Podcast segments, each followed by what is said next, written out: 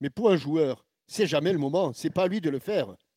C'est pas à lui de le faire parce que moi, je suis euh, un coéquipier d'Alexis Sanchez au, jour d'aujourd'hui, à l'instant T.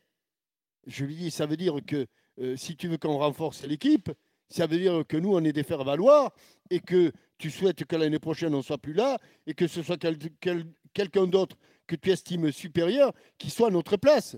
Mais pourquoi ce ne serait pas toi qui serais concerné par ce changement Ah, parce qu'il a un peu plus quelque- d'expérience et puis qu'il n'a rien à et- prouver, et lui. Que ce soit peut-être quelqu'un d'autre meilleur que toi qui soit. Mais c'est jamais la place. Moi, je suis toujours très gêné par euh, les déclarations des, des, des- des joueurs qui veulent euh, parler de, de la, du, du niveau de leur équipe.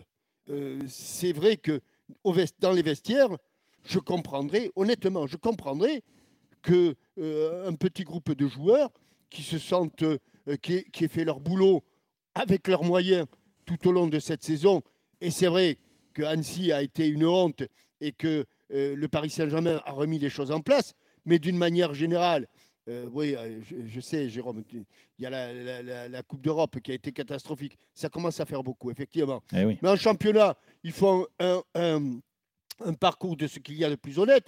Ils ont réagi à l'extérieur après cette, cette honte contre, contre Annecy. Alors, c'est pas non plus le nirvana, c'est pas non plus extraordinaire, mais y a, tout n'est pas jeté. Et il y a certains joueurs qui ont fait leur boulot dans cette équipe-là.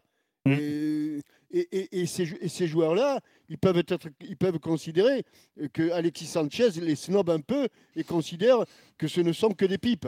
Et ça, je, je trouve ça, que ce soit aujourd'hui ou à la fin de saison, le joueur, il n'a pas le droit de parler Ouais, comme ouais. ça.